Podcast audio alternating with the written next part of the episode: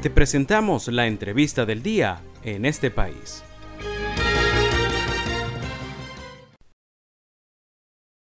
Ya tenemos al hilo telefónico a nuestra primera invitada en la tarde de hoy. Se trata de Loiralit Chirinos, es la coordinadora de documentación de la Comisión para los Derechos Humanos del Estado Zulia, mejor conocido como CODES. Con ella vamos a estar conversando acerca de los recientes resultados presentados en la séptima encuesta sobre seguridad alimentaria aplicada en dos municipios del estado Zulia. Loiralit, la saluda José Cheo Noguera. Muy buenas tardes, ¿cómo está? Hola, muy buenas tardes. Saludos desde aquí, desde Maracaibo, Estado Zulia. Muchísimas gracias por brindarnos nuevamente este espacio. Buenas tardes. Gracias, Loirarit. A ver, impresionante los resultados que estamos leyendo en este trabajo que recién ustedes presentan. A ver, muchas maneras de leerla. Yo la voy a leer así. Seis de cada diez hogares zulianos se quitan cinco veces a la semana al menos una comida. Dicho de otra forma, comen dos veces cinco veces a la semana, seis de cada diez hogares eh, zulianos. A ver, cuéntanos un poco de, la ficha técnica de este trabajo, dónde lo hicieron, lo Iralita, empezamos por ahí. Sí, efectivamente, desde la Comisión para los Derechos Humanos del Estado Zulia, CODES, siempre hemos manifestado pues nuestra profunda preocupación sobre uno de los derechos más importantes del ser humano, como es el derecho a la alimentación. El ejercicio del derecho a la alimentación, en efecto, va de la mano con lo que es la seguridad alimentaria. Y es por eso que este año nosotros presentamos eh, los resultados de, como tú lo decías, de nuestra séptima encuesta sobre esta temática. Eh, lo aplicamos entre los días, esta encuesta la aplicamos entre los días 18 y 26 de agosto en dos municipios, Maracaibo y Cabimas lo que nos permitió pues obtener una visión bastante general, pero a su vez bastante completa sobre esa situación en cuanto al ejercicio del derecho a la alimentación, además de otros aspectos relacionados con el contexto socioeconómico de los hogares aquí en la región zuliana. Y precisamente uno de los aspectos que quisimos destacar pues en este informe, en este reporte, eh, tiene que ver con eso que acabas de comentar. Son las llamadas estrategias de sobrevivencia pudimos determinar que en buena parte de los hogares en el estado Zulia se aplican de manera reiterada, de manera constante, de manera severa estrategias como esa, el, por ejemplo, eh, por ejemplo, dejar de desayunar, almorzar o cenar, por ejemplo, intercambiar trabajo a cambio de comida, o que papá y mamá dejan de alimentarse para que sus niños puedan comer. Entonces, ello implica o indica que lamentablemente hay hogares con inseguridad alimentaria en el marco pues de estos dos municipios que pudimos estudiar. Eh, es preocupante, ¿no? Tú decías que, es multifactorial el trabajo que hacen. específicamente ustedes han resaltado el tema de la inseguridad alimentaria, pero definitivamente esto está asociado también con los ingresos, lo Eh, imagino que eh, eh, este patrón de, que te quitas una comida es porque no hay suficiente ingreso para, para comprar lo suficiente a casa, ¿no? Sí, sí, este, realmente para poder comprender pues esta dinámica de inseguridad alimentaria entre los hogares, tenemos como que hacer un estudio de contexto, ¿no? Para ver cuáles son esos factores que están incidiendo en esa situación. Y em, uno de los elementos que apunta a que en efecto se mantengan esos altos índices de inseguridad tiene que ver con eh, los bajos ingresos que tienen los hogares en el estado Zulia, bueno, y en general en todo el país, ¿no? Por lo menos en el caso de nuestro estudio, pudimos determinar que casi el 60%, en concreto el 58,9% de los hogares que participaron en nuestra encuesta tienen un ingreso promedio mensual entre 11 y 100 dólares mensuales. De tal manera que a todas luces resulta insuficiente para poder eh, satisfacer las necesidades más fundamentales y principalmente las necesidades en cuanto a alimentos se refiere. Eh, nosotros pudimos verificar que hoy en día el gran elemento de obstáculo para poder acceder a alimentos suficientes, tanto en cantidad como en calidad, tiene que ver con esto, con el factor de bajos ingresos. Es decir, el problema se centra no tanto en la disponibilidad de los alimentos, sino en las posibilidades de acceder, tanto física como económicamente, a los mismos por estos bajos eh, ingresos que, perciben pues eh, las familias. Eh, otro, otro elemento clave que quisimos, que quisimos pues abordar en esta oportunidad, ¿no? Fue, fue preguntar, ejemplo, ¿cuánto más o menos aspiraría una familia para poder satisfacer sus necesidades de alimentación en atención, por supuesto, a todas las particularidades de los integrantes de la familia, ¿no? Y la gran mayoría, eh, más del 71%, expresó que realmente necesita recibir entre 251 y 500 dólares mensuales para poder alimentarse. Ahí vemos entonces la gran disparidad entre la realidad y la verdadera necesidad. Eh, entonces allí pues nos indica que el gran problema es en cuanto a acceso. ¿Ok? Claro. estamos conversando con Loiralit Chirinos, es la coordinadora de documentación del CODES, de la Comisión para los Derechos Humanos del Estado Zulia. Hoy el tema eh, tiene que ver con alimentación. A ver, eh, hacen dos comidas, cinco días a la semana.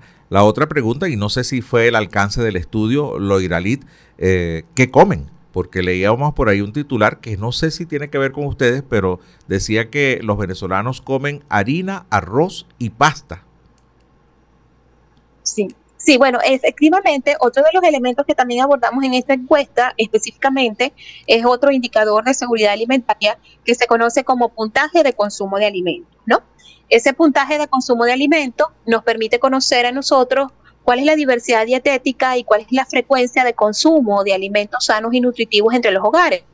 Y en pocas palabras, en efecto, nos permite pues conocer cuál es esa dinámica de alimentos, qué es lo que realmente está consumiendo, en nuestro caso, eh, según la población pues aquí, a las que aplicamos pues la encuesta, Maracaibo y Cabimas, eh, básicamente es la misma, eh, es la misma respuesta que, acabas de comentar. Hay un alto consumo de cereales, plátanos y tubérculos, es decir, harina, harina de maíz, harina de trigo, o sea, pan, arepa, eh, casi buena parte, casi nueve de cada diez hogares en la región zuliana lo consumen hasta entre seis y siete veces al día, por ejemplo.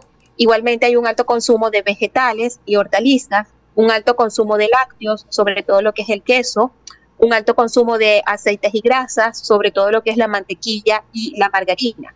Es más, en nuestro estudio hicimos, esta, hicimos ver cómo es la dinámica diaria en cuanto a desayuno, almuerzo y cena se refiere. Normalmente en el plato del zuliano encontramos en el caso del desayuno, en aquellos hogares que se puede desayunar, es arepa, mantequilla, queso y huevo. Y esta misma dinámica o estas mismas combinaciones se presentan en lo que es la cena. Y en el caso de los almuerzos, las combinaciones son, por ejemplo, verduras, granos, pasta y arroz. Vemos cómo se concentra este tipo de alimentos que lamentablemente no tienen un alto contenido proteico eh, y que lamentablemente a corto, a mediano a largo plazo va a repercutir en lo que es la salud de, de, las personas precisamente por la falta de diversidad dietética. Sí, y el plátano, en el Zulia se come plátano todos los días, ¿o no? ¿O ya no? No, no, sí, también. Por eso cuando hablamos de cereales, plátanos y tubérculos, en el caso del Zulia, pues el plátano sigue también siendo uno de los grandes protagonistas pues en, el, en la dinámica de alimentación. Sí, ya, ya para cerrar, Loirarit Chirinos, estoy conversando con ella, coordinadora de la Comisión de Derechos de Documentación de la Comisión de Derechos Humanos en el Estado Zulia. A ver, eh, esto fue en dos municipios, el municipio Maracaibo y el municipio Cabinas, eh, Cabimas, quizás uno de los más pujantes del estado Zulia. Hay otros municipios mucho más deprimidos como La Guajira, eh, algunos que puedan estar en la costa este del lago de Maracaibo. ¿Se pudiera proyectar estos mismos números a municipios quizás un poco más deprimidos económicamente o pudiera estar aumentando estos porcentajes? Bueno, en nuestro caso, esto nos permite, como te decía hace rato, tener una visión general sobre lo que está ocurriendo en el estado Zulia. Sin embargo, de manera lamentable, existen otros municipios un tanto más, en una situación un tanto más aguda desde el punto de vista socioeconómico y por lo tanto en acceso a los alimentos, como los, que acabas de mencionar. Por ejemplo, los, el municipio eh, de Guajira, los municipios del sur del lago de Maracaibo. Para nadie es un secreto los grandes esfuerzos y los grandes sacrificios que hacen las familias en estos municipios también para poder acceder a los alimentos. No obstante, pese a que hicimos eh, este estudio, pues tanto en Maracaibo, que se supone que es la capital y existe, un, entre comillas, un poco más de bonanza, la situación es igualmente difícil. Y en el caso de Cabimas, eh, si bien pues ha sido eh, tradicionalmente o históricamente uno de los municipios más pujantes por ser epicentro pues de lo que es la industria petrolera, recordemos que lamentablemente dada la, caída pues paulatina de lo que ha sido la industria petrolera, ello ha traído como consecuencia que muchos de los trabajadores eh, que pues estaban afiliados a, este tipo de, de, de industria también pues tienen un bajo nivel económico, han tenido también que aplicar estrategias de sobrevivencia, de tal manera que estos resultados nos permiten tener esa fotografía general, pero con claridad de que en efecto hay otros municipios eh, que presentan complicaciones mucho más agudas en el tema de la alimentación. Repetimos, en el tema de la alimentación, sobre todo en cuanto a las posibilidades de acceso físico y económico eh, de los mismos. Sí, ¿se puede conseguir este informe en, en algún sitio web, Loiralit? Sí, en los próximos días va a ser este, presentado formalmente va a ser publicado formalmente en nuestra página web www.codes.org e igualmente pues lo vamos a difundir de manera em, constante a través de nuestras eh, redes sociales arroba, arroba, codes y cualquier cosa, cualquier tipo de información adicional o un contacto pues directo que quieran tener con nosotros lo pueden hacer a través de nuestro correo electrónico eh, codes.gmail.com tal manera que estamos allí en orden para seguir cultivando el ejercicio de lo que es el derecho a la alimentación como un derecho humano fundamental. Bueno, muchísimas gracias. Desde Maracaibo hemos conversado con Loira Lit Chirinos, coordinadora de documentación de la Comisión para los Derechos Humanos del Estado Zulia. Muchísimas gracias por este contacto, Loira Lit. Feliz fin de semana, feliz Navidad. Feliz Navidad.